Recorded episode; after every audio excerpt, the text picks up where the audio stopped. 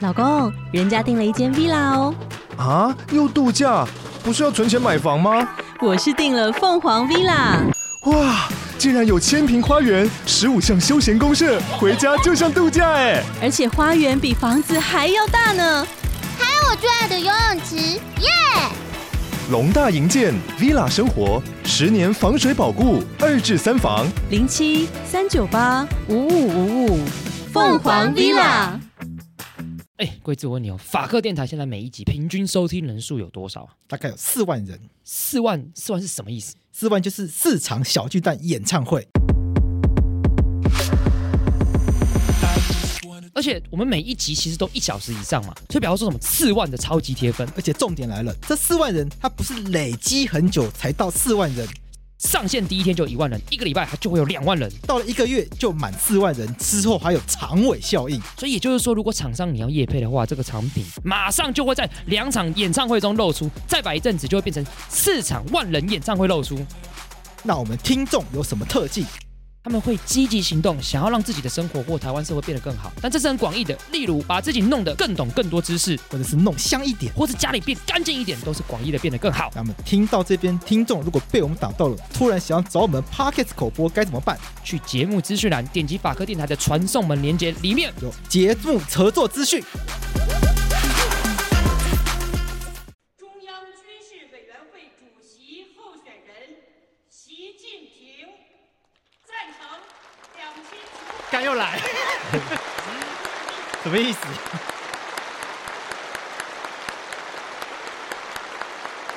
哇！现在洛伊一脸凝重。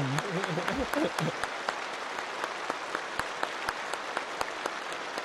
现在宣布，习近平同志当选为中华人民共和国中央军事委员会主席。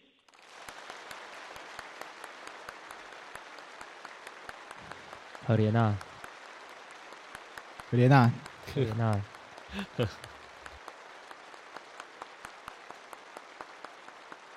干力战书怎么长那么丑啊？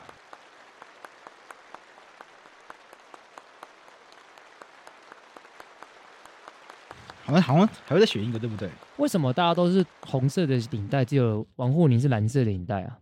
还有一个是不一样的，最右边右边还有一个是对谁？对，我不知道是谁。习近平、栗战书、李强跟王沪宁，王沪宁是最可怕的人，王沪宁不是国师吗对？啊，国师。为这应该也是习近平吧？什么这没有拍手啊，对耶啊啊？因为他不是啊习近平。啊，又不是习近平了。嗯好，换人了。OK，九百五十二张，韩正，赞成。韩正是谁？韩正以前是上海市市长，他有来过台湾，在我高中的时候。哦真假的？嗯，啊，你有去抗议吗？当时我高中，我国民，当时我支持国民党，那你有去欢呼吗？也没有了。王沪王沪宁真的长得很可怕、欸，看起来就是心狠手辣的人。嗯，还有谁啊？好了，就这样吧，烦恼看得好烦啊。好，就这样开始吧。死中国，法律归法律，政治归政治，我是桂智。我是罗毅。我是廷一，哎，巴拉巴拉巴拉巴拉，放个音乐在这里，但每次放的时候会用。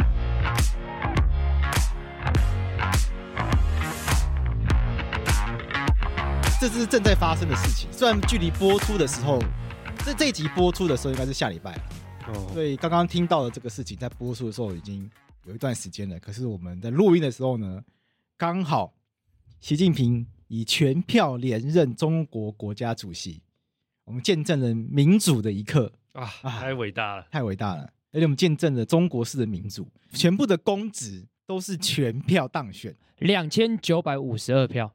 每一票都有效，嗯每一票都回收，嗯，每一票都同意。这很可怕哎、哎，这很屌哎、因为我执法的数量差不多就是两千九百五十二 根，重点是，冥冥之中 这显才然有所注定哎、那重点是我执上去的也没有每一根都执上去啊，不是每一根都有存都存活率百分之百啊，但他们投票是百分之百，百分之百、欸，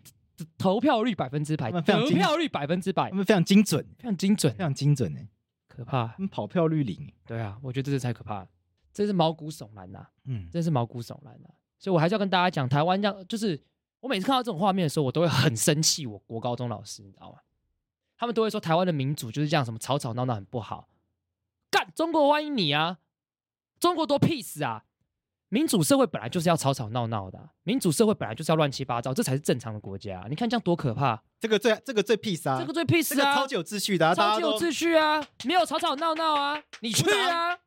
对啊，就什么都不用讨论啊，反正我们就出来按按按钮就好啦。唉，我跟你讲，之前就我就看网络上有个笑话，就问问问一下你们两个，就是这个世界上有没有什么东西只有正面没有反面？你有没有找出这个东西过来过来？什么东西？有没有这个东西？只有正面没有反面， 对我忘记它个名词，就是怎么有一个什么圆形把它扭过来那个哎哦什么纽带哦，哦，你那个讲很科学的东西，对反正我们先讲讲，没有东西是只有正面没有反面嘛？我怎么因为任何事情都是一体两面的嘛？好比说这张纸，你看我现在摆在桌上这卫生纸，这如果是正面的话，那这就是什么？反面嘛？对啊那有没有一个就只有正面没有反面的东西？没有这种东西啊。对，反正这这个是一个高僧出给一个他的弟子的一个命题，他就是他他其实他想要让他思考这个人生更高的境界，因为这东西其实没有答案的嘛，对不对？就过了过了二十四小时，这个弟子突然出现，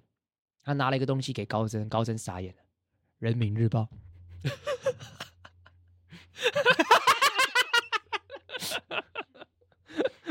只有正面。只有正面没有反对面，啊，说得太精 准，哇，这个高僧这高僧修道一辈真子， 的败在共产党手败在共产党手上，上哎完全没有想到对自己的这个道行不如习近平，对不对？这个智慧不如啊，智慧不如哎，可怜呐、好了，其实我们看这个东西是要跟大家讲，就是说，就中国现在对台湾确实是来看起来是来势汹汹的。就你每天看新闻都会说什么二零二六、二零二七，中国是要具备有能力可以攻下台湾的。嗯我们刚刚在这里面哦，我们是从这个习近平当选，我的巴拉巴拉巴拉巴拉，这个什么东西？一开始是先当选中华人民共和国主席，嗯，这个洛毅有能力跟大家解释一下嘛？中国的政治制度，中国人好像好像没有，好 好像没有。你你你你懂吗？我对中国的政治制度没有到这么懂，虽然我研究过一阵子。中国的政治制度，我的理解是他们是民主集中制，对，所以他们是由他们的最高民主机关嗯，叫做人民大会，对，所以每五年会召开两会，那这个两会每五年呢就要选出人这个国家主席，同时就会选出所谓的政府官员。那所以这个每一每一每次就最受瞩目的就是这个国家主席，那每十年会换一次吧？对，过去是每十年会换一次，那那他我不知道他是五年换一次还是十年换一次，这个我就真的不知道。我记得是每十年，但是好像每五年会有个形式吧？五年可能就是形式上连任一次对是不是对对，那这一次他除了选出中华人民共和国主席以外，他同时还要选一个东西，叫做中华人民共和国中央军事委员会主席。这个意思就是说，习近平他的这个就是政权跟军权是一把抓，对对政权是军权是一把抓。那这个其实也不意外啦，因为习近平他既然要三连任，他当然就是会把这个政权跟军权牢牢抓住。这其实不是很意外，而且这个在江泽民交棒给胡锦涛的时候，一开始还没有把这个军事委员会的主席让掉，后来是对，拖了一段时间才把他让掉嘛没。错没错。但是胡锦涛很快就把他三个都让掉，所以胡锦涛很快就把三就把中央军事委员会主席的权力让给了习近平。但没有想到习近平就是他都不下来，所以他就就一路就连任的连任到第三届。因为过去大家对于中共的理解是，他们会形成他们自己的惯例，就是所有的领导人只会做两届，就做两届之后呢，到第三届就会自己下来换然后人，哦换人。对但没想到这个习近平他不下来，他打破这他个，打破这个惯例。所以现在大家就在看习近平，如果他权力已经膨胀到这么高的话，那接下来因为没有人可以可以在制衡在他体制内制衡他的权力，所以现在大家都很担心。那在他在中国的权力如果这么大的话，那他到底会如何去运用他的这个权力？对就变成是这个全世界都在观察的一个现象。其实在政治学上有人会评价这个叫做弱者联盟。就理论上，其实中国最大的一个权力的来源应该是那个中央的那个什么政治局，有七个人嘛。那理论上这七个人其实应该是可以排出一个顺序，是说如果谁垮台，谁会补上去等等之类的。所以理论上就应该刚刚像贵子讲的，他应该会有个制衡的状态。但习近平现在因为他完全把握整个把持住整个权力，所以变成是他身旁的那个政治局那七个人，其实都是他的人。都是习派，对，所以其实他们是没有，等于是他们是依附在习近平身上的。所以被讲弱者联盟就是这样，因为剩下人都不是有政治，就他不是靠自己有人、有能力、有人马的人，他都是依附在习近平身上。所以这个弱者联盟在整个决策过程当中，其实就变得很危险，因为他没有制衡，那就变成是他做任何重大决策，很有可能都是变得是独裁者的一念之间。就我们我们的我们我们这样讲好了，我们以攻打台湾来讲，任何有理性人都会知道，攻打台湾弊大于利，绝对弊大于利。但是独裁者的一念之间，就是他知道弊大于利，他也可能会打，因为他自己觉得利大于弊，就像普丁打乌克兰一样。他就觉得反正就赌赌看啊，对，嗯，所以这就是现在最危险的事情，就是这样子。所以我觉得说再多都没有用，完全取决于习近平的一念之间，这是最可怕的事情，在民主社会跟独裁社会，你觉得最大差别是什么？就是制衡啊。嗯嗯，就是我们这样讲，民主社会就是你要做坏事跟做好事都很困难。嗯嗯，因为你都要经过大家的同意，很麻烦。做一个好的政策很麻烦，做一个坏的政策也很麻烦。但在独裁社会，就是你要做好事很简单，做坏事也很简单。就是防疫的时候，疫情来的时候呢，就是把一大堆房子突然拆掉，然后盖一大堆方舱，嗯对，然后一堆人哦拍手叫好，对，很简单。很简单，大家觉得哦防疫就是要这样快很准，对，没错。可是同一时间那些被拆掉房子的人的那些权利呢，嗯好像就没人在意。别人家小孩死不完啊，无所谓啊，对啊反正无死所谓的啊不是你家人啊。对啊，对啊，那如果在台湾的话，你就不可能做这件事情嘛，因为在那很台湾你要第一个台湾地狭人稠，你你去拆人家房子不可能嘛，对，你一定要经过很多的协调什么的，因为嗯，台湾是民主社会，你要没错协调出一块地，然后你要可能要怎么都跟，或者是你要你要符合哦什么什要么符合什么法什么法，然后你要经过什么样的协调，然后补偿什么的，这些东西做完之后呢，疫情已经结束了。其其实你刚才讲这东西，突然想一件事情：一九九二年九月二十四号发生什么事情，你知道吗？李登辉颁布紧急命令，紧急命令里面他颁布了十十二点还是十点忘记了，其中一点就是说，他如果要盖那个就是那个紧急避难所，他不需要经过什么法什么法什么法什么法什么法什么法，写了很多，所以就是说什么。原本在既有的状态底下，你要盖一个东西，它是很麻烦的，它是经过很多法的，只是紧急命令暂时先让大家不用做。所以我的意思说，好，先撇掉紧急命令，它是一个例外状态。如果在独裁社会状况底下，你什么都不需要遵守，你就可以直接做一个东西，那其实对人民的权利伤害是非常非常大的。所以，我对我来讲，其实我觉得独裁跟民主，你真的要我定义的话，我的重点不是，其实不是他们能做什么事情，而是做坏事的成本。民主社会可以将做坏事的成本降到很低，这才是我们要的。等一下讲反了吧？我刚才说什么？做坏事的成本很低，就是很容易做、啊。哦，对对对对对对对对，讲反了哇吧，江总，重新尊敬的欧阳修出 现了，重新再一次，Max 帮我剪掉不。用不用，我们真的留着就好了。我跟你讲，我刚刚超那个 punch line，我觉得我超可怜的，我每 次八 K 只跟短影片，我我失言，没有人都要帮，没有人帮我剪掉，全部都帮我留着。然后崔正 元，没有，我觉得刚刚那个 punch line 蛮好的啊、因为大家知道你，我觉得大家知道你意思，可是你就让大家笑一下，没有关系嘛。大家知道，大家知道你这个没有这个无伤大雅，让无让所谓啊大啦家笑，笑。好，让大家笑笑好笑笑。我的意思就是说，对民，我觉得关键就是民主社会，它可以让执政者做坏事的成本升到很高，会变得很麻烦。我觉得这才是重点，所以民主真的很重要了，很重要大啊。家不要一直去看说什么民主没效率，那个那个没才好效率，啊那个没效率是为了要保障你的权利。对啊，你是那个被拆房子的人的时候，你就会感谢那个没效率，我跟对啊，你如就果会你就会觉得哦，至少你你还有机会去保障，去有一些东西来争取你的权利耶。对啊，对啊，如果今天一你说一纸公文，明天你就被赶走，你是北京那些所谓的低端人口，嗯立，刻被赶走，没你错完，全没有救济的机会，你没有法院，你没有你没有警察，没有警察会站在你这边，没有公务员站在你这边，然后你没有媒没有媒体敢去报道这些不公不义的现象，然后没有 NGO 敢对你伸出援手，没错，你就你就没有狙律，师敢帮你打官司你，就狙啦。对啊，一纸公文来把你从台北赶到其他地方去，因为你你很有可能就是那个啊，你就是那个人啊，讲真的难啊，听点，你就是么那个人、如啊，果你那么鸡巴，大家投票叫你去死，哎、你就去死哎、对啊，可是民主社会不能这样做啊，民主是不行啊，对啊，民主社会大家还关心在台湾大家还关心说，哎、怎么可以这样做？你对有没有先协调安置？对，先找一个地方，哎，把这些弱势的民众，至少有没有可能先先关心他们，他们为什么会先住在这边？他们为什么会会为什么会先定居在这边？有这个迁居的必要性吗？如果真的有这个必要性的话，那你找到的那个安置的地方有没有符合他们的需求？大家真的会大在家乎会这一真的段会在都乎会。在乎这件事情。那你盖你你所谓的公共建设，真的有重要到一定要把人家赶走不可吗？对，在台湾大家会这样讨论，对在中国没有啊，在中国就是官员觉得这个重要就盖啦、那个所谓重要可能是哦，因为明年可能要办奥运，对，为了办奥运就把你赶走你了，去死！对啊，为了要盖所谓的高铁，那这高铁盖下去，在中国发现很多高铁盖了没人盖，没更没人搭，嗯，对啊，我其实以前在家里附近修车的时候，那老板就讲类似的话，他说：“我跟你讲，台湾就是烂呐、你看中国做事这么效率，我就想干你去啊，操你妈你去啊，你去啊，去啊！”但是他其实人蛮好的，后来就继续给他修车了。因为他帮你打折是不是？对，快，我跟你讲，这就是民主社会，我包容你不同的意见，但我们一样可以相处。你在中国的话，你能这样吗？你在中国，你能想说什么？中国就是烂，台湾就是好了，你能敢这样讲吗？你不敢嘛？不敢嘛，不可能嘛，对啊，我跟你讲，那些在台湾整天骂台湾那些艺人，你去中国，你敢骂中国吗？你不敢嘛？范玮琪，你敢吗？你不敢嘛？等下范玮琪 无无端中枪， 莹莹怎么看？其实我也没有怎么看，就是你说当选这个国家主席哦， 或者是民主跟独裁，我现在我现在我现在声音超怪，因为因为我们现在办公室有四个破病， 所以跟大家分享一下，先跟大家分享一下一就是个法白最近爆发疫情对，但是现在有一个得胜者，啊，我们办公室九个人，有一个人至今没有确诊，哎就停疫欧阳廷义。哦，搞不好是没有验出来啊，没有，我跟你讲，你得到你真的一定会知道。真的我吗？跟大家讲，廷义是办公室目前的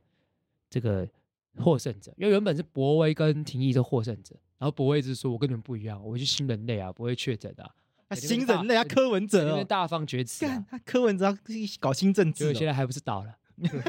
以现在廷义是这个办公室的获胜者哎，但其实但我我现在还是感冒，其实我在病现在得到也不一定一定要通报，通报嘛，在家好好休息。像你得到也哎，在什家么好时候好开休始？息就好什了。么时候开始不用通报的啊？三月二十，哦嗯，分成轻症不用通报，重症才要这样子。哦所以，我就觉得还好啦。好，不要讲疫情，再讲疫情，我我想要我想喷其他的事情。那我喷一下，我们先跟大家分享一个故事好了，提议也可以听。有一天我们这个我跟桂枝去开庭，嗯嗯，那我 们我们两不个用戴口罩第一天，，对，然后我们两个就就说今天可以不用戴口罩吧。而且我们还是确定司法院有公告，对还立进刻法院立不刻查用戴对口罩，对然后我们进去之后，我们就发现一件事情，除了我跟桂枝之外，所有人都戴都戴口罩，然后我们就陷入这个什么一个挣扎，就是干，这样好像感觉我们是做错事的人呢、不合群不合哎群，呢、欸哇，从众效应对发挥了，但是我们就什么，我们就是告，我们就我们后来讨论一下，决定我们要挺住，对，做对的事情有什么好怕的？哎就不用带啊，我们是律师哎，对啊，做合法的事情要心虚吗？而且律师不就是要反抗的性格吗？、对啊，现在都可以不用带了，为什么还要带？难道服从权威吗？对，我们就坚持到底，啊对，，我们就没有带。对然后后来我们当事人看我们没有带，他也脱下来，对，哎，对我觉得很棒，很棒。很棒，我们这一照嗯，不戴口罩，不戴口罩另外一照对对戴口罩，没错，法官、书记官都戴口哦戴罩，好戴满， 对法警戴得紧紧的。对，没错，我就觉得我们就是要做这件事情，对，我们就是都不要带，像我现在在开始上课嘛，在校园里面，大概也有大概三分之二的人还是戴得紧紧的。我我我我觉得嗯，无可厚非，就是大家自己健康自己决定。我我先讲我对这件事情不满，我觉得如果你今天是觉得我就是想戴口罩，那可以。我举例来讲，像我妈就是这样，疫情之前她就一直跟我讲说你要戴口罩，我就就是我不要，我俊俏的脸庞就是要给大家看的，所以我不要戴口罩。所以我就觉得现在这个状况底下，我我可以接受，就是你真你真心想戴，可是我觉得很多人只是他已经习惯了，好，我我就觉得我我觉得不可以那，我问婷一个问题，你还会想戴吗？我现在都还是戴啊，为什么戴着？嗯，我觉得我我发跟现你，我发现你是会戴着那个对人，嗯你是有对容貌对焦虑吗？啊，是也没有容容貌我焦是认虑，这个不是我乱我问我的、哦我有容。貌焦虑，因为我我怕大家看不到我的脸。 我带带着我很焦虑啊，大家看不到我的脸怎么办？ 干多想红啊！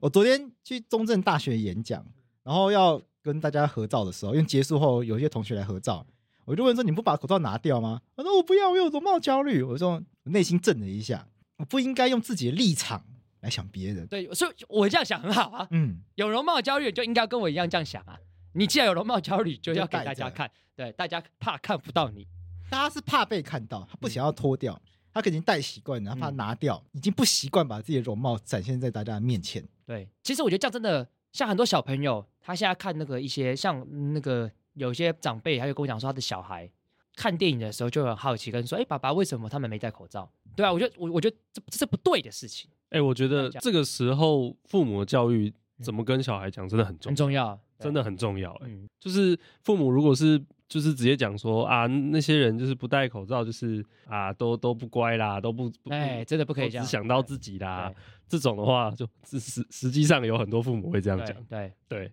那那就很不好。那你怎么看这个？你的想法？我自己都是一直戴着口罩，然后就算是呃那个解除口罩令的时候，我还是选择戴口罩。 Why？ Why？我我之前有跟法洛伊克电台四个人，就只有你戴口罩。对，我之前有跟洛伊聊这件事情，我就说，我自从开始戴口罩以后，我没有感冒过，哎因为我每一年大概会得两次感冒，平均啦，哇，体弱多病，欸其实我跟婷怡一样，没有、哦真的每一年大概是两次啊、哦其实我也差差不多多，啦嗯 对啊，我只是硬要讲，哎像我呃扁桃腺会发炎，我也是，嗯、每一年大概会发炎一到两次。戴口罩这两年一次都没有发炎过。对。对， 所以它确实是，我觉得对感冒是有益处。我反而当初在规定说要戴口戴口罩，然后说要防疫考量，我那时候反而是心里觉得说，看 COVID 才不怕你戴口罩、欸哦，真的哦，就是嗯我不知道你有没有看过那个防之前防疫影片，它里面都有教说，你正确的防疫是你到家之后，你有一个就是脱的对步骤， SOP，对，而且要马上洗澡，对对马上洗手，马上洗澡。对干，我跟我敢跟你讲，绝大多数人绝对都没有做这件事。对，那你真的戴口罩完，然后你回到家，如果你没没有做这件事情的话，你真的有防到吗？我觉得还是有啦，我觉得还是有，就是降低那个机会而已啦。对，但但我就觉得就是那整个就是很不够，你知道吗？所以懂，所以我后来我觉得那个爆发是我意想之中的，就是它爆发那个速度是我意料之内的，哇就是大家觉得好像戴口罩就是很无敌，其实根本就没有，哇，你刚刚那个预言的发言很自信，听起来超像一个柯文哲。没有没有那个这个现在这个是马后炮，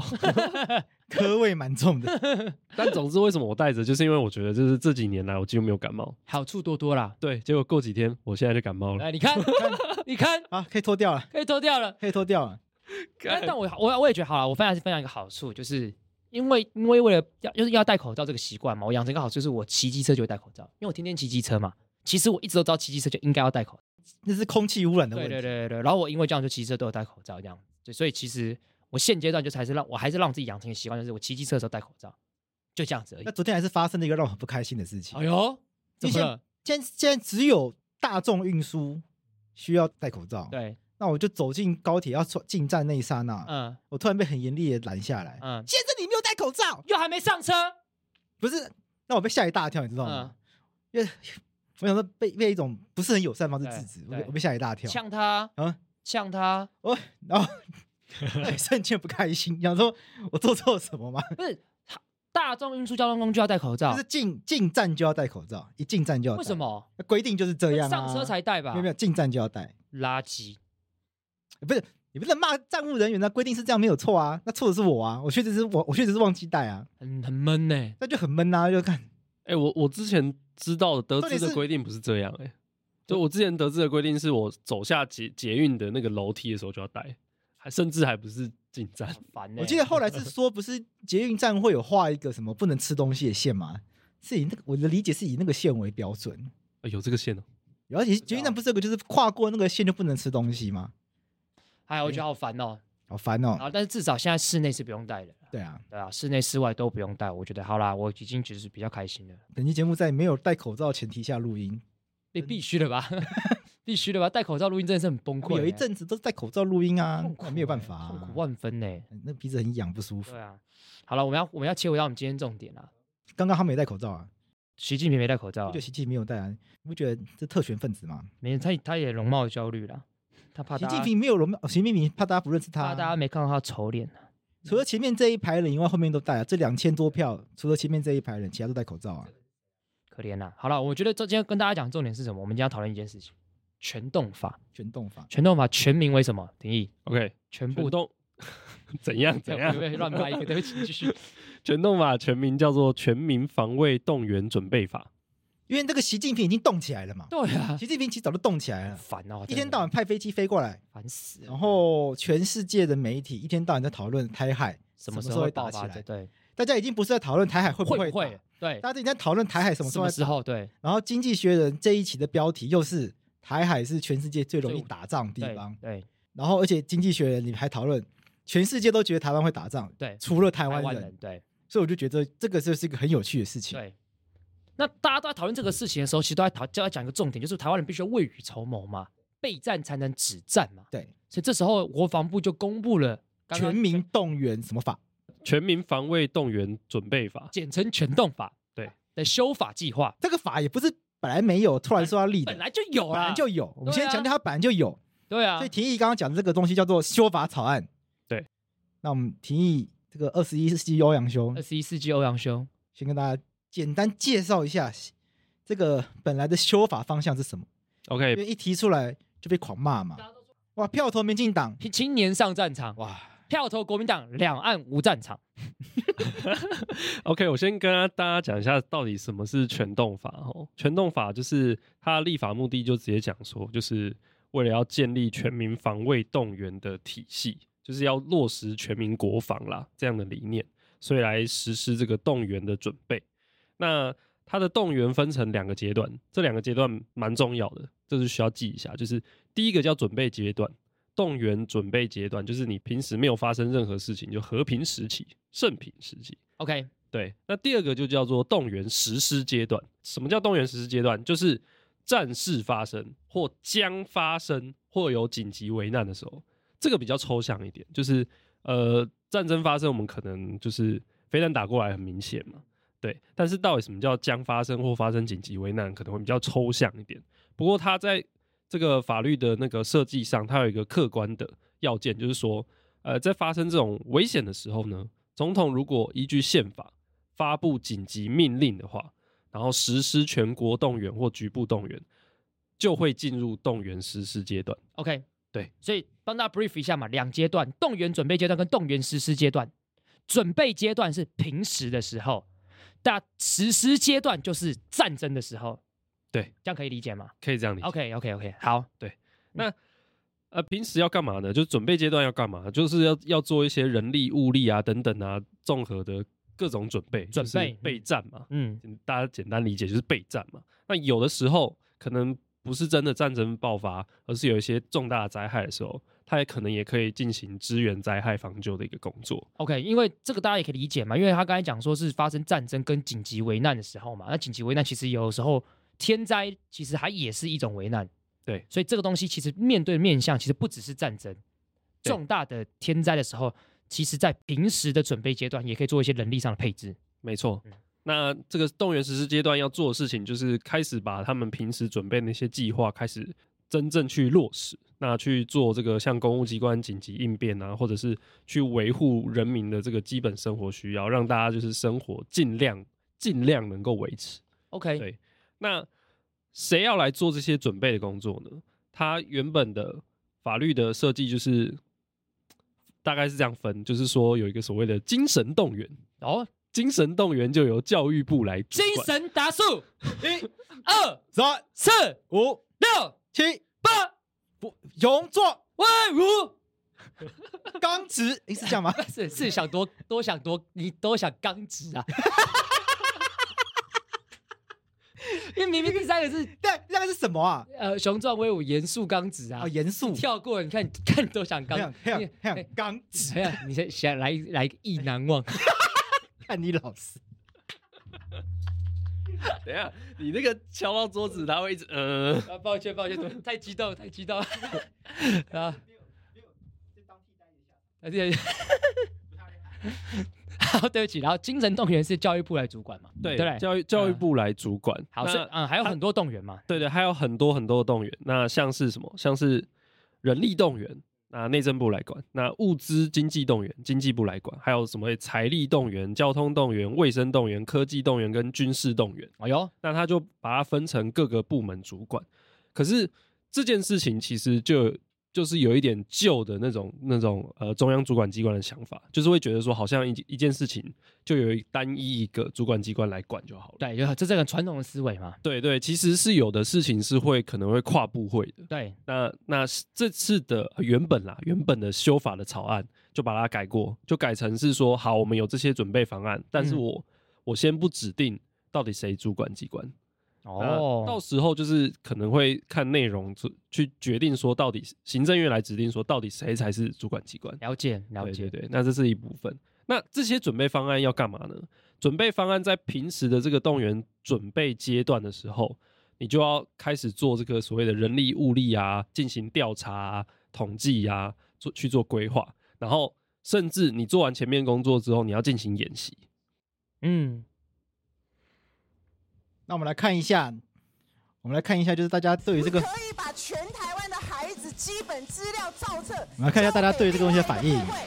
没有法源基础，连一个命令都没有，哪个啊中国新闻中时新闻网那你们就这样子照办了、哦，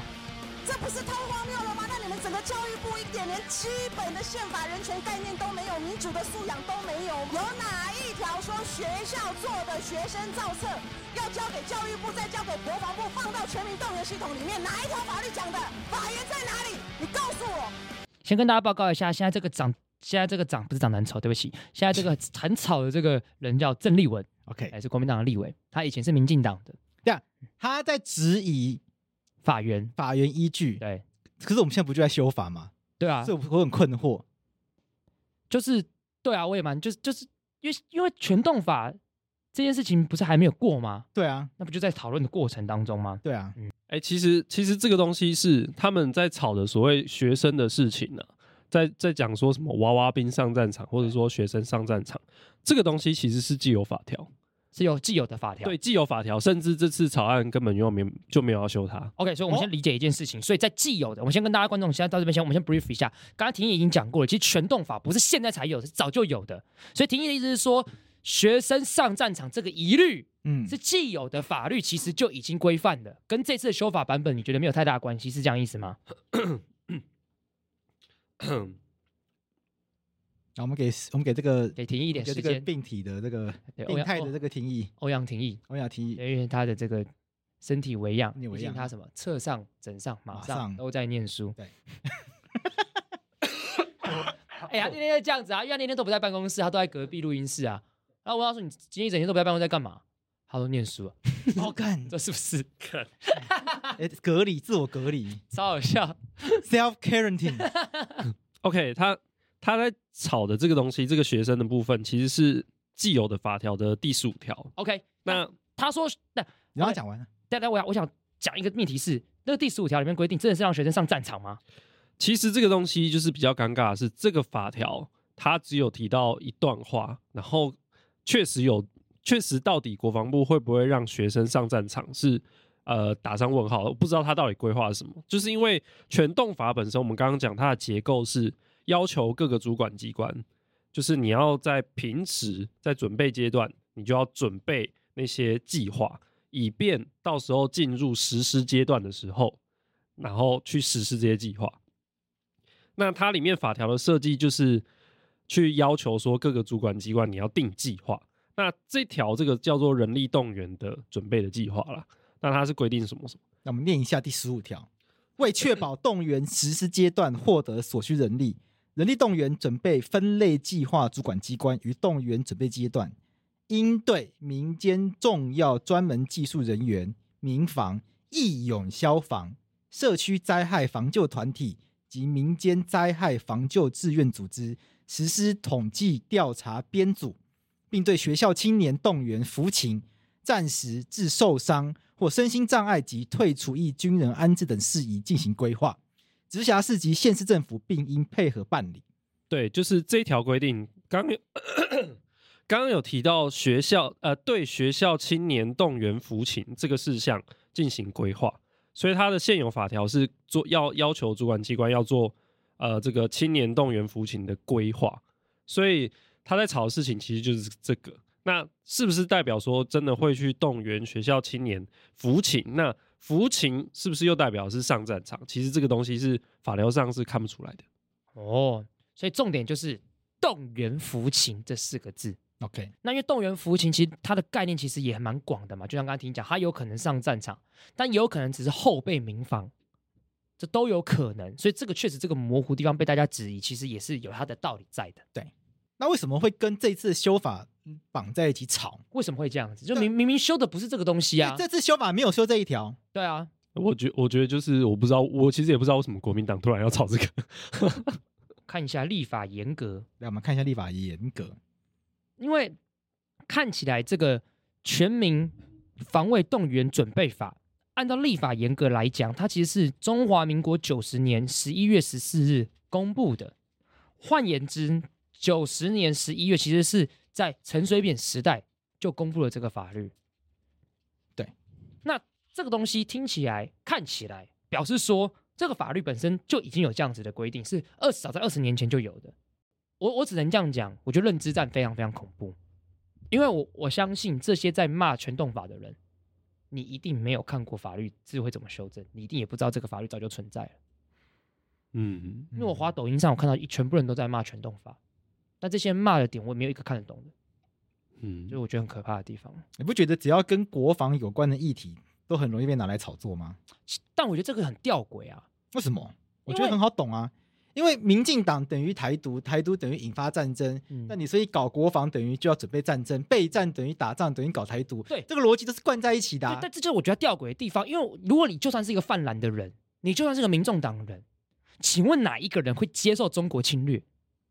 就是理论上，现在台湾的所有两千三百万人，理论上我们应该有一个要有一个共识，就是我们反并吞、反侵略啊。那透过国防增强我们自己的平时的一个状况，让我们有能力去备战，这不就是一种反侵略、反并吞的态度吗？泛蓝有什么好反对的你？签和平协议就好啦。和平协议谁签和平协议？图博签和平协议下场就是变西藏现在这个样子啊！你讲图佛，他们可能不知道是什么 东西。啊我多我讲得多精准。哎，吐蕃其实就是西藏真正的名字， 啊哎，Tibet，嗯。所以我就觉得我不能，我一直很不能接受这件事情。这不是统不统一、独不独立的问题，这就是侵略。我觉得我们要证明这件事情。我不要谈统统统一跟独立，我觉得就是要谈侵略。中国就是要侵略我们，所以透过这些修法，让我们有能力去避免这些侵略，更有能力面对这些侵略。我不懂到底错在哪里，更何况这次重点根本不是这个。那那除此之外还有什么重点吗？ OK，除此之外，就是另外还有一个在吵的事情，其实是全动法是不是有在管制媒体啦？哎就呦是这次修法要管制媒体。那他说要管制媒体的这个条文是新新增的这个第十五条，就刚刚刚刚的那个是既有的十五条，这个新增的第十五条，它是规定说为了因应呃新闻跟不实讯息的处理，所以这个讯息传播动员准备分类的计划的主管机关，它应该要对出版事业、广播电视事业、网际网络平台与应用服务提供者及新闻从业人员，基本上就是媒体啦，对媒体实施调查、统计、编组及规划。现在民进党政府要做一件大事，也就是国防部要推动全动法。好，其实呢，就是把《全民防卫动员准备法》拿掉了“准备”两个字，改成《全民防卫动员法》。好，因为重点就是在准备啊。那什么叫准备？准备就是你政府决定，准备就是现在啊，准备是不是未来成了常态？这也是现在大家炸锅的一个关键哦。呃，那当然，在这个全动法里面呢，昨天我们讨论了很多关于在前置媒体管媒体的部分，是不是重回戒严时代？还有呢，就是娃娃兵参战的部分，在今天出来了，年纪出来了，十六岁以上的学生不分男女都要造册这个部分。好，那国防部的说法是呢，因为这个全动法属于紧急命令状态的非常时期的法制，只有适用于实施动员时期，绝对不会影响或者是损及人民平时的自由，可以免除加入。好，所以呢。我们看哦，这一次新增的，这一次新增的这一条、哦，就是针对这就是媒体什么的黄部阳分明是不是是第十五条。你看，他说他他他重点，如果你先说啊，为了因应这个军事呃什么什么需要，就他说是因应新闻及不实讯息处理。打假。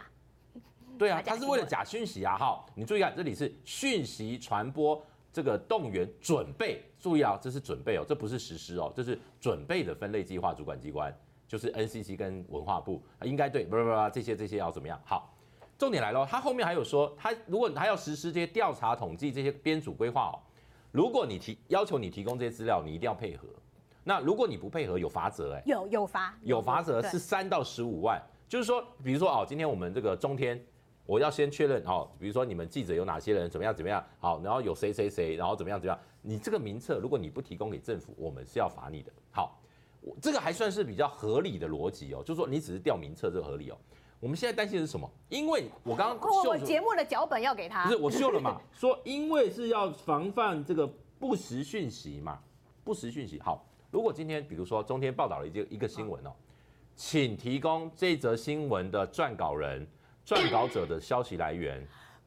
对不对？消息来源这个怎么可能轻易对，透露好，如果你不提供，拍谁罚三到十五万。那这是是不是就违反了新闻自由或新闻伦理？这个就是平时啊，这这不是暂时啊。嗯，所以国防部你不要避左右而言他，暂时要大家去这个媒，我跟你讲媒体全部征用给国家都都都合理啦。但是问题是这一个这一条文这个条文是针对平时，对好，所以我们平时你你有权利，那除非你讲清楚你的实施调查，你的那个调查要定义清楚啊，什么调查、哎、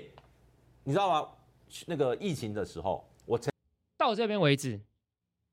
怎么样？你觉得怎么样？我觉得他讲还算蛮有道理的，到目前为止听起来算有道理、我觉得有道理，理啊，对啊，就就是因哦因为为法条如果不够清楚的对话，，嗯，确实有可能会有过度膨胀权益的疑因为虑。第一他讲的这个东西叫动员准备阶段，动员准备阶段刚刚庭议已经跟大家报告过了，动员准备阶段就是平时的时候，那他其实说为了因应英文新闻跟不实讯息，所以他要进行什么什么调查，对这个调查到底要调查到什么样子的程度，确实要说清楚。所以如果你只是知道说我们有多少人，他是一个新闻台，调查到这种程度，那我觉得是可以的。但是如果是调查到更细致，那那我觉得确实是，确实是要再多要在设计上可能真的要更细致一点。嗯，庭议觉得呢？我我觉得哎我呃，难得跟中天站在一起，耶，很，我们我们我们很就事论事啊，哎就事论我们事，就事论事，事啊不。要再贴标签给我们了。我觉得黄阳明刚刚这句话讲的是有道理的，有道理的，对，嗯有道理的，嗯，完蛋了，我们要被贴上中共的网络人的 标中共签同路了。人，对啊， OK，我我觉得调查统计，呃，基本上你如果说统计编组规划，我觉得基本上都没什么问题啊，这这几个字都没什么问题。对，调查的这两个字会比较尴尬一点，你到底要调查什么？可是我觉得这个东西其实是可以从目的解释去出发的啦，因为全动法的整个法规的目的本身就是为了要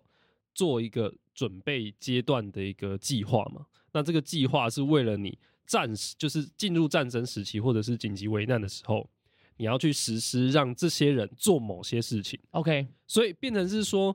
你要调查的东西，当然会局限于你到时候想要这些人做什么。嗯，对吗？那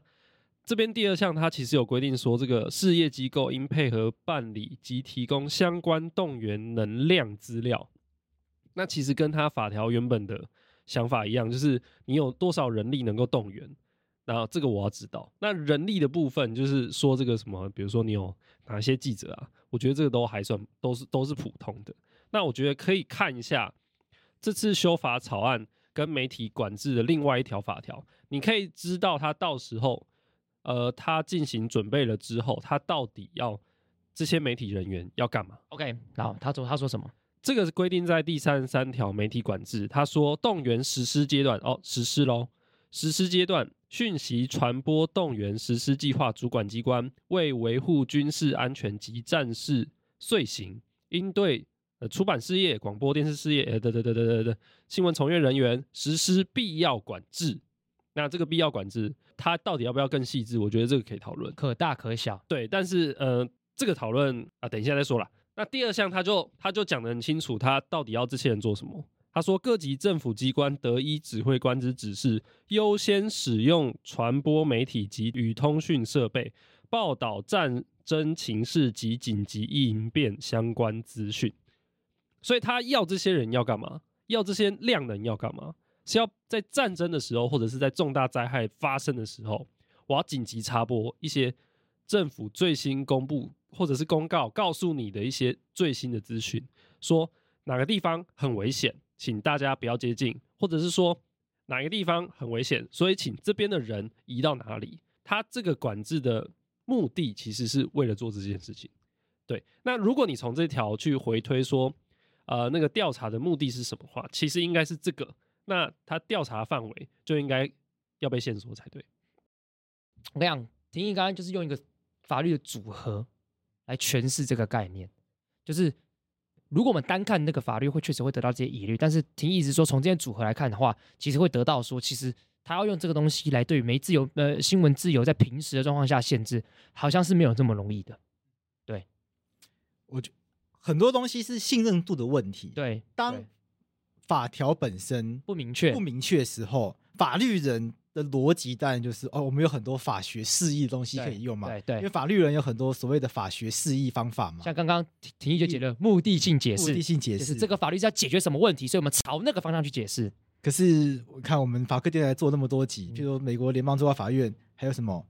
原意解释对、历史史性解解释释，对我们台湾还有什么和宪性解和谐性解释，释，对，以后可能还有什么符合比较符合两公约的解释对方式。对，所以各种解释方式都出炉的时候，那你要挑哪一个解释？其实每一个解释都是合法的啊、对，在这种情况下面呢，大家就问一个问题：那是谁是有权利挑选解释结果的？对那个人。那美国联邦最高法院他就是有权利挑选解解释结果那个人嘛？对，所以堕胎权到之后就回到了从以前一直都是比较保障人权那一方，到现在都变成原意解释，又回到没有堕胎权那边去了。没错，所以在信任度不够的情况下面，如果法条规范不够清楚的话，它当然就会让大家有疑虑。有疑虑就是比较好听的讲法。那如果要讲比较不好听的讲法，就是那当然就变成大家炒作的空间，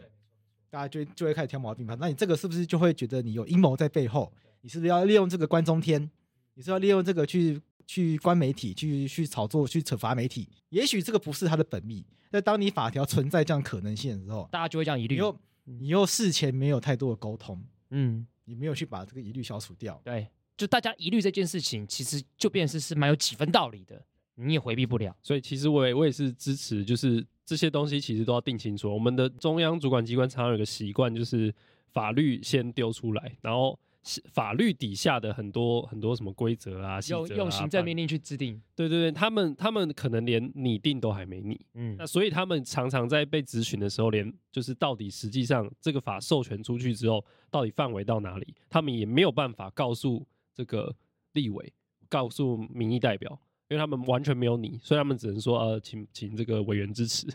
对，但是像民意代表通常在乎的就会是说，你应该要让我能够预见，到时候我授权你，我我是授权你的范围到底多大，嗯，民意代表会想要知道这件事情，哦不然就等于空白授权。你刚才讲的就是一个法学概念，叫做授权明确性，就让大家知道说这个法律能授权什么样的范围，目的范围是具体明确的，大家就会啊，大家会在乎这件事情，否则空白授权就很有可能造成最后这个法律只是一个空壳，用行政命令的力量去填补这个空壳，反而是危险。但不过我觉得，就是说它是数位中介法那个借尸还魂，真的是太白痴了。哎嗯呦，怎么说？我哦提议你不是我们，我我们们很呛啊哎、我我们法白实验室前面已经就是跟大家介绍过那整个就是数位中介法的整个脉络了嘛。你带来，我现对在、啊你你觉得谁是白痴？就是说这句话的，就是会把这个全动法修法当成是数位中介法借尸还魂的人，嗯真的是有够白痴。可，OK，是数位中介法能做的事情比这个多太多，这个、哦这个算什么？这调查而已。嗯，对啊，他顶多就调查一下，他顶多就是只是问你，他知道而已，对他也不能多做他什不么能干嘛，啊，懂，他顶多是问了你不打他罚你钱。嗯。对啊，他不能干嘛？好，那如果问到这边，那如果像因为提一下，刚刚有把这条文看完嘛，那你支持全动法修法吗？我其实很支持全动法修法怎。么说来？全动法修法这次修法有一个非常重要的东西，叫做你如果看原本的这个全动法的这个法律的结构，嗯嗯，法律的结构是它原本第三章叫做动员准备，对第四章就是动员演演习习以及这个征购、征用及补偿，它没有规定动员实施阶段，哦，所以它就是只有规定准备，然后好，你准备完了嘛？那我们要可能要演练看看，然后呢，这个演练的过程中，可能有一些物力、人力的那个运用，可能要征用等等的，做这些规定。可是它没有针对动员实施阶段做详细的规定，所以这次很重要的一个修法内容就是，好，那我们要定到时候实施到底可能会做哪些事情。那其中一个就是我们刚刚讲的媒体管制，那这就是可以讲的。到了战争发生的时候，有没有必要做媒体管媒制，体管制，嗯这个我觉得大家都是可以讨论的。嗯，那除了媒体管制以外，它这次的修法还有规定非常多东西，像军事人力的管制、民生的管制、财政的支援、金融的管制、交通的管制、治安的支援、医事资源，然后跟这个科技的支援。我举几个例子好了。像民生的管制是什么？它对于这个物资经济动员的这个这个主管负责的主管机关，它可以对于民生必需品实施配给、配售及管制，也就是说，就是跟那个我们这个疫情的时候一样啊，我们不是在这个配售那个配售什么？配售过口罩，啊，对，我们也配售过快筛嘛，对啊，这就是当你有某些情况发生，大家都很需要某个东西的时候，他会需要去管说，好，那我们可能每个人都需要，那每个人只能拿多少，别不可以就是一个人就是很贪心，全部全部都买走。嗯，对对，他就在做这样的管制。那当民生维生系统遭受破坏的时候，那主管机关可能可以就是他授权他可以进行无偿的配给，因为显然就是呃，可能有的人就是就是家里完全没有水，那你还要就是卖他水，然后他可能钱花完了，那就他就买不到水了。他这条法条就是规定说，那当这个这个民生的系统被破坏的时候，那你主管机关是不是就考虑情况，直接把水配给他，不要跟他收钱？然后 OK 了解，对，那像交通管制也有很多啊，像战争的时候，你是不是先让军队使用这些交通设施，就可能会需要这样做，那就有交通管制。简单来讲，这些规定都是为了应应战争时期的时候，我们必须要很明显的这个社会上会有个价值的排序，就是先应对战争优先。所以这些规定都有点像是，如果发生战争的时候，我们要从各种方面，财政、金融、交通、治安、民生等等之类的，让军事都有优先使用来应应战时的状态，对吧？OK，就跟疫情来的时候，资源总是需要分配嘛。对因为疫情来的时候，大家刚刚听你举的就很好的例子嘛，像口罩在疫情刚爆发的时候就一开始买不到嘛。哎、那个那时候那个真的是经典、欸，对啊，就是因为那时候后来大家征收那个口罩嘛，对然后把那个价格降低，用政府的，所以那时候大家才买得起口罩嘛。对，然后再来就是用去用健保卡，对啊然，后每个礼拜就是去插卡排队什么的。对不然一开始大家还很多人包也买不到啊。对啊，后来就是用那个什么去 Seven Eleven 就买那个登记，对然后对拿那个配给的。嗯，那光是口罩就搞了快两三个月才搞出那个系统。大家想战争来的时候，可能各式各样的民生的物品，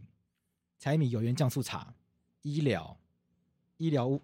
不就什么东西都可能都会需要配给情况下，已经不光是口罩就要搞两个月的话，那战争来的时候，台湾已经就你可以想就垮掉了嘛。所以这件事情一定要在平时就要先做好准备。那如果平时就要做好准备的话，那就一定要有一套一套法律依据去逼迫政府，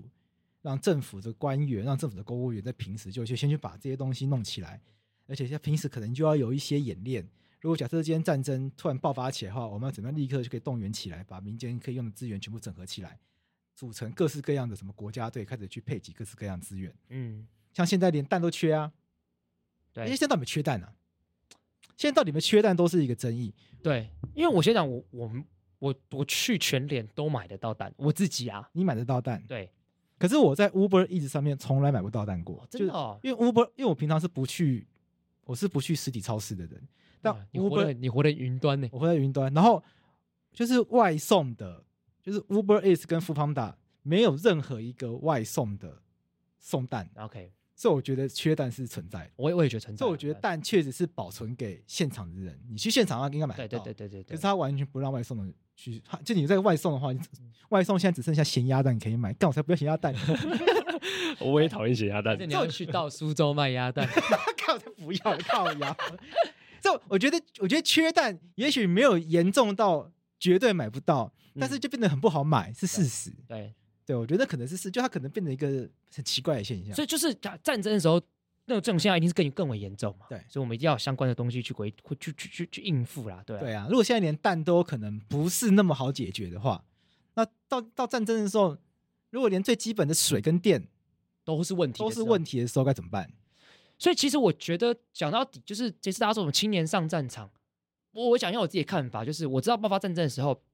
不会拿枪的人拿枪上战场，其实那叫那叫这个损敌，就是损损自己更严重了，对吧？因为上次你看我去打个气弹，干他妈我队友一直射我，这白痴哦、不是因为我冲我冲最前面啊，他们往前开枪就一直打到我啊、干打自己人哦、对我就说这个状况是很有可能在战争场上会爆发的啊，对，就哎冲、这个是你的错，为什么？你跑到队友的枪线里面，没有，哎，我要冲第一耶，我最勇猛啊，我 那那冲你要跟那你有跟队友沟我通吗有，我说我冲 啊！你们在后面，你们在后面 cover 我，不是 cover 我，你知道吗？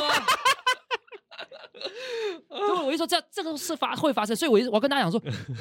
发生战争的时候，其实大家能做事情很多，不是都是上战场，后备民防也很重要。那如果学生，打比如说高中生加入绝，就绝大多数人不会上战对场就嘛绝。大部分是乌克兰战事打那么久，绝大多数乌克兰没有上战场啊，对绝大多也没数有乌克兰人都在乌克兰的国家里面想办法维持基本的生对对活对对嘛。对乌克兰对战对争打一年了，没有全部人上战场，对这一年这些乌克兰人还是想办法在过这些生活，他们也没有他也没有不工作不上学啊，对，没错，他们想办法，也许也许学业断断续续，也许工作断断续续，在想办法维持基本生活。没错。对啊，所以如果让学生在紧急的状态下加入后备民防的状态，好像也没有问，也也不是也不是问题吧？也不能说问题，但好像也不得不这样做吧。对对对对对对对对、啊我的意思就是这样子，就是如果真的发生战争的时候，我也很愿意加入后备民防去做一些事情，在我能有能力的范围。比如说法克电台被被造册，嗯妈妈来做一些帮国防部宣布一些战时的新闻，OK 啊，对，，就那时候需我我们需要准确让大家知道正确的资讯就很对啊重不然要怎么了办。对啊，也许现在其实有人讨论，也许在战争的时候，podcast 会是最后的管道。但是 p a c k a g e 需要网路，但是发生战争的时候，可能那时候无线电波会来得更好。哎，这个我们后面可以聊一下啊这就这个现给大家有有用的资讯。那那是我觉得这个学生上战场这个东西，我觉得很难论断说学生一定不要或一定要，因为我觉得战争这种东西到底发展到什么样的情况，实在太难预测。也是啊，你看人家霍去病十九岁的时候就已经是大将军 了，哦，我不这我不知道，你怎么？我随便乱讲没有？霍去病二十九岁去世，他年轻的时候就大将军了。啊，那个总不 能比。我刚才讲 podcast 是因为网络上假消息很多，。对，可是 podcast 你就是只订阅这个频道，哎，所以如果今天到战争的时候，你还有网络，你继续订阅法科电台，嗯那，我们到那个时候还继续有更新的话，你继续听到我跟洛毅跟江浩耀还有婷义的声音的话，至少就是我们四个人，对，没错，你会有个安心感。安安心感。对，天哪，在这个兵荒马乱时刻，你还听得到桂智的笑声、洛毅的脏话， 他搞快觉得，干讲桂话枝桂枝还笑了出来，江浩耀还骂小党，然后婷义还在读书，一种安心感。而且很重要。对啊因为，战争的时候，大家就是不要行拂乱其所为嘛。对哦对，其实是最重要的事情然后，我们还继续提供正确的资正确讯。的资讯对。也许这个会是一个可行的方法但是，希望那天不要来临对，。希望那天不要来临。其实其实除了这个这个全动法以外，这个我们的现在还有另外一部法叫民防法，它就它就叫民防法。那它里面规定就是说，中华民国人民依据下列规定参加民防团队编组，接受民防训练、演习及服勤。这里面就有第一项，这是第三款，它要直接规定，高级中等以上学校之在校学生应参加各该学校防护团、防护团编组支援服勤。所以它其实在既有的民防法下是明确就是规定说，你这个学生哦，高中以上学生，你要参与民防。那到底呃，全动法这个东西到底是是不是真的就是呃把学生从民防拉到变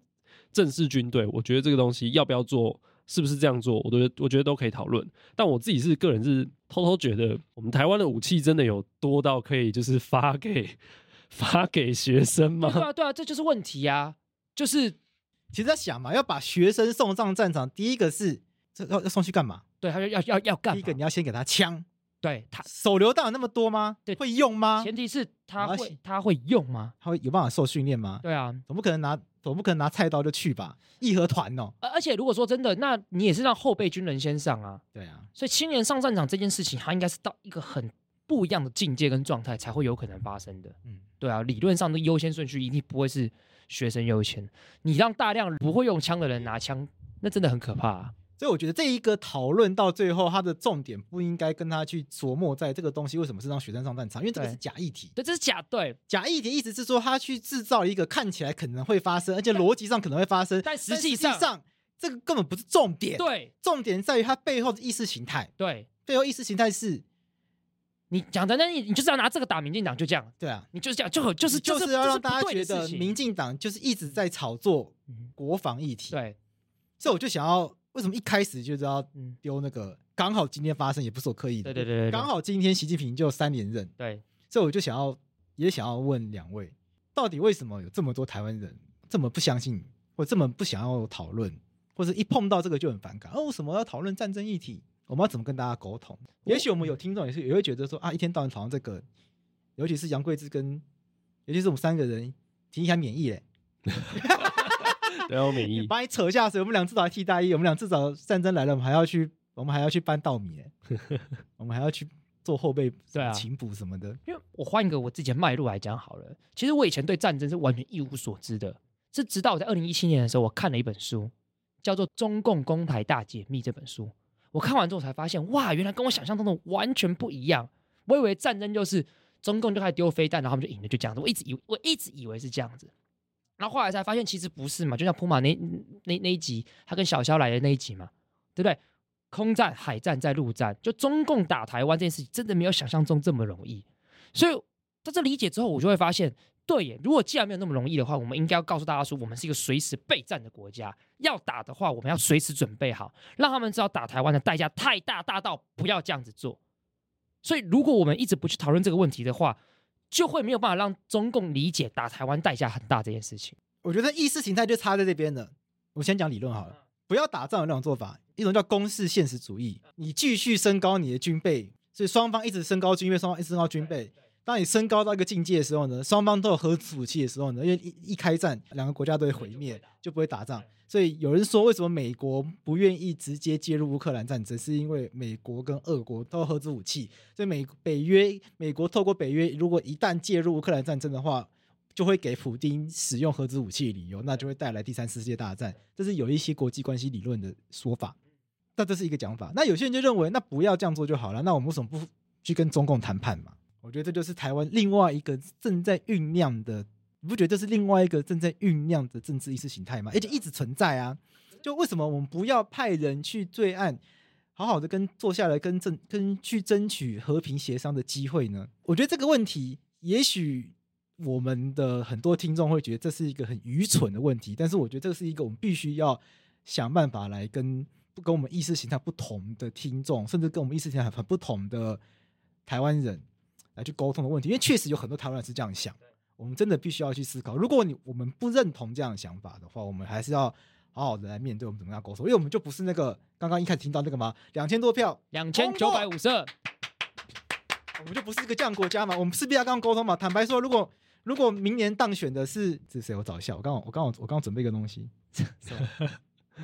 方法増大値我没有 等一啊下这中文叫什么？什么方法像大 地，这个就我昨天播的、这个，方法増大値 不是哦因为 因为呵呵，做因代为际 因为猴猴周在一起，他这个党背后的意识形态就是要去要去要走这个和平协商路线嘛。他们一直走这个，就夏利亚已经去了嘛。对啊，先不要说民进党什么民进党什么当选票投民进党，青年上战场，啊，不票投国民党两岸无战场。啊，先别讲两无战场，至少金九卖光光了嘛。对，啊对啊，嗯，所以现在他们的策略就是要去营造一个，你票投国民党的话，两岸和平协商是有机会的嘛。嗯，可是和平协商，我觉得大家要小心。那我们要牺牲什么？协商就是 bargain，你进我退，那我进你退，那我们一定会牺牺牺牲掉什么？因为你要谈判，对啊，谈判就是你要拿东西出来交换。对，啊，中国就是个独裁国家，中国没有人权，中国没有今言天要论提自议由。讲法好了。好，你你觉得你赞成协商吗？跟中共协商，坐下来谈。其实习近平有提出来哦，两岸人民应该共同发挥中华民族的智慧，开展解决两岸问题的道路。我觉得我忘记他那个关键的完整用语怎么讲，反正意思就是他要去寻找解决台湾问题的方法。嗯，有暗示就是不一定要用“一国两制”的概嗯念，我我觉得，我觉得协协商一定要啊，就是你永远都不可能放弃协商的可能性。但是重点是协商的前提是什么，还有协商的事项是什么，对，然后还有你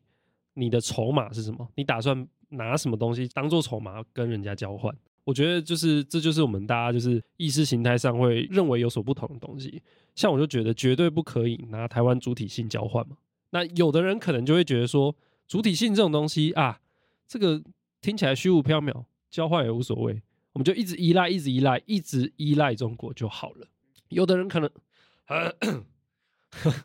有的人可能会觉得干，来开点中药，大夫，嗯 欧阳婷一生病了，有御可 医御御医医，传御医，传御医，有的人可能觉得，干我还是还是有诶、欸有的人可能觉得民进党上台还是很依赖中国啊，确实是依赖对中贸易额好像又上升了。不过我觉得对中贸易额那个很很有趣，因为如果民进党对中贸易额上升的话，其实第一就民进党烂嘛，可第二就比方说我们不用亲中也可以对中贸易了，还是一样啊。其实不同解读都可以。对，就这种节奏可以啊。我我今天我今天一定要请洛毅给大家下一个命令，要要大家准备这个东西。好就是今天一定要跟上次那个什么查那个防空洞一样，做一点有用的事情啊今。天你的确先就先跟把我你刚讲，刚的讲完。嗯， OK，我刚刚讲什么？然后有的人可能就觉得，我们就一直依赖，一直依赖，一直依赖中国就好了。那也有人可能会觉得说，那你说你不依赖中国，民进党上台八年还不是依很就是经济上很依赖中国？我觉得经济上这种东西，呃，首先中央政府绝对不可能是做一个方向，大家民间就会去遵守。经济是很极度仰赖民间的，就是看钱在哪里的的这件事情。哎，华尔街就是什么？钱是用脚在投票的嘛，哪里会赚钱，钱就跑那里去了嘛。所以就会变成说你，像像像呃，蔡政府在推这个新南向，之所以很难推，就是因为民间不不认为它那是一个方向的时候，它当然就很难推。我觉得你不可能因为这件事情很难推，然后就直接根本性的否定说它是一个不对的方向。因为事实上，当整体的全球的经济的环境在变化的时候，那中国也有可能变成是民间认为现在不适合投资的环境的时候，那民间也会动啊，甚至不需要你中央政府去动。所以，我们应该强调的是，我们不应该一直依赖中国，但是我们也不压着民间一定不要依赖中国，而是我们尽量去创造对其他哎、对各个国家，比如说对对东南亚也好，对对是全世界各地各式各样的国家也好，经贸的机会，尽量去维持去创造这样的机会。让民间不有不依赖中国的条件。对，我觉得协商永远都不会放弃啦，嗯，有和平的路可以走，没有人要走战争的路。对，但是你要有和平的路，你要你要坐上谈判桌，以一个律师的角度来给大家建议嘛。你要坐上谈判桌之前，就像婷婷讲的，你要有筹码嘛。那请问台湾现在有什么筹码跟人家谈？你要中国放弃统一台湾的话，那你要他你要拿东西跟他交换呐、那我们不要放弃的是台湾的主权的话，那请问我们我们要拿什么跟他交换？这是我们要思考的问题。那不要打仗的话，我们是不是就要先把我们的武力国防做得很强，让人家觉得跟你谈判的背后是有庞大的国防在支持？所以谈判的本身不代表要放弃国防，谈判跟国防它是一体两面的嘛，外交跟军事本来就一体两面的嘛。坐上谈判桌的同时，背后又有很强大的国防在支撑，这样子谈判才会有利嘛，这样才有东西交换嘛。这边谈不成，对方就知道随时可能会打仗，这样才有机会永远谈得下去嘛。不然你要怎么谈？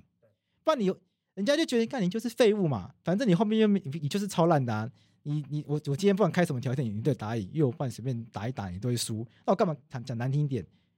我今天开什么条件，你你都得打赢的情况下面，因为反正你就是打不了。那他中他当然不跟你谈啊，那个谈一定是假象啊。他今天塞什么烂条件，你都得吃。所以如果今天要坐上谈判桌跟对岸谈，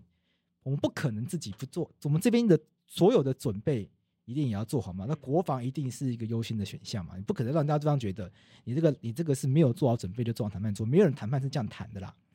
所以我也很想要有，如果有机会可以访问蓝营的政治人物的话，我也很想要知道。其实我一直都很想知道，因为蓝营一直认为谈判就可以谈，判就可以，对，可是要你要谈，那怎么谈呐、对啊，到底怎么谈？嗯，要怎么样在跟中共谈判的这个过程中去保有我们自由哎的我们的独立地位对？因为蓝营也很坚持，他们没有要放弃中华民国主权。对，好，我们先不管这个台湾中华民国这个东西，就是台风金马的主权，他们也没有要放弃。至少台风金马的独立事实，对他，们不会放弃。对那你要怎么去谈谈到这个东西？对，这也是我很好奇的。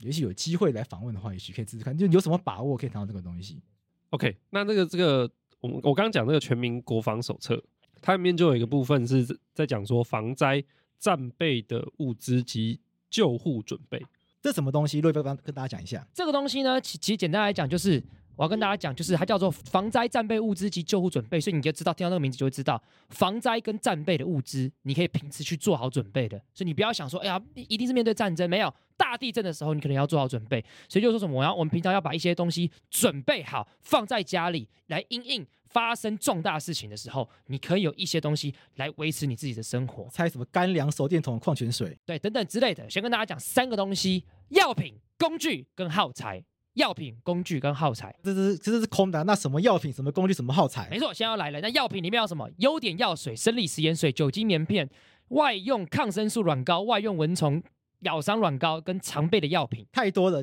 嗯，叫大家自己叫大家自己去看。我没有，我还是简单念完，然后大家可以自己看工具哦没有没呢。有没有，这个这个一定要念，因为我现在希望就是大家现在在听的，如果在家里，把马啊它记下来马上到你家的急救箱打开， ，check 一下。对，对，所以简单不讲，对，因为我家没有急救箱你，看 就要就要那你去就要买就要去买。对，所以药品这些东西，好比说止痛药、胃药，你就要准备一些啊；酒精棉片、生理食盐水、消毒的啊、还有优点那些你就要准备好，对不对？那工具什么？你要有剪刀、止血带、安全别针、三角巾、镊子、救生哨子、毛巾、纸巾、湿纸巾。像这样大家应该可以理解嘛？三角巾其实，如果你今天在替上过替代役的课程，你就会知道要怎么样包扎跟别人止血。我完全忘记了。若意身为初级救急员，但我已经也完全忘记了，好，所以大家再重新复习一下。那耗材好不好？好比说像什么？消毒的这个纱布、棉棒、纸胶带、手套、绷带、OK 绷、棉花、酒精跟口罩，也都可以准备好。所以换言之，药品、工具跟耗材，刚我们刚刚念的，通通把它记下来，随时准备好，不要去想硬要发生战争了，没有，它就是我们永远没有办法会知道明天会发生什么事情，可能是台风，可能是地震，那这些东西随时准备好，都是最好的一个准备。嗯，我跟大家讲，就是有的东西它可能是没有有效期限的，对，然后或者是说你只要保存良好，它不会坏掉的，那这种东西就可以先准备好。那其他就是你觉得可能有效期太短的，那那可能在真的就是没比较没有办法，可能要定时换，或者是真的发生的时候，你至少至少其他东西你不需要再找嘛，对吗？那那定时换的，你就把它存在手机的提醒事项里面嘛。对啊，对，每隔一段时间就提醒自己去买一个新的嘛。对啊，嗯而且刚刚讲的东西，感觉平常其实都用得到。OK 泵对啊，用得到啊，优对啊点有时候家里还是会受伤啊，没用错得到啊。那其中一个，我觉得，我觉得其实很重要的事情是什么？就是像乌克兰战争，他们有一个东西就是很重要，叫新链嘛。对，就是这个马斯克提供的新链，让他们能够上网。对，不然的话，他们的网络可能是断，被断的，对，可能是断。听说台湾如果跟中国打仗，他可能不会借我们用。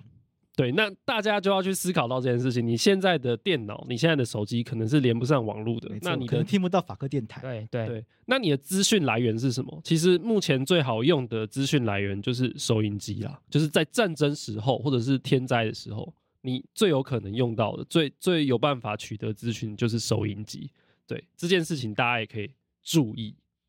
哇，可是现在大家家里还有那个可以听 FN 电台的收音机吗？对，大家会比较会比较少哦。而且可能很多人根本就没有用过那个，还要用转盘去转 FN 电台那个经对对验。对你有转过吗？有我转过，啊你有我以转前过我以前家里有啊。哦，哇，你跟我哇是同个年代的有人个欸，年代的，但我没有开着转过， 我开转过去一转，咦，然后有声音，咦，有声音这样子。 好了，就把这个功课交给大家，让大家去盘点一下自己家里的物资啦。对，随时做好准备了，对啊，所以做好准备，这个只会帮到自己，不会害到自己啦。嗯，没没错，，那我们今天这集就到这边，那我们下次再见，拜拜。拜拜。拜拜。